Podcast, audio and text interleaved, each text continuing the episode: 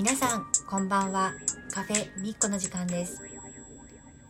はい子育て社会人大学院生のみっこです。今日もよろしくお願いします、えー、最近若干こちらのラジオサボり気味です。えー、バタバタですねしております。あと1週間ほどで育休から職場復帰するんですけれども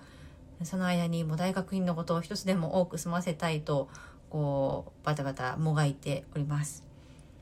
えー、それとですねあの先日お話しした DMMA 会話も続いています、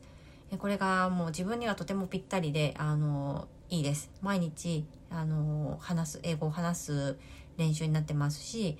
うんなんかそのそれが習慣になってきたので、うん、英語を話すのが若干億劫でなくなってきたというか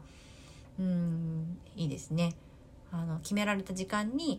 えーと、自分が好きな話題、えー、興味のある話題私の場合は大学院の勉強に関係のあるような、えー、英語の記事っていうのを選んでそれを時間内で読んで、えー、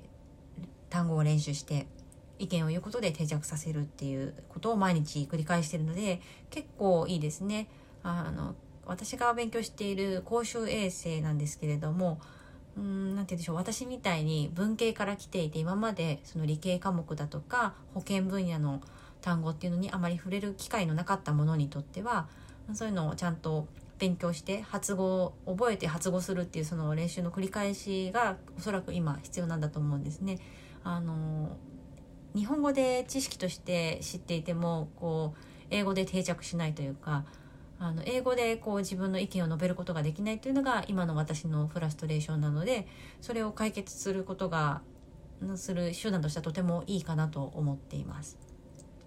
はい、ということで毎日あの大学院の課題をこなすこととこの DMA 会を欠かさずやるっていうことは頑張ってたんですけどそうするとどうしても 何かが欠けるというかきっと英会話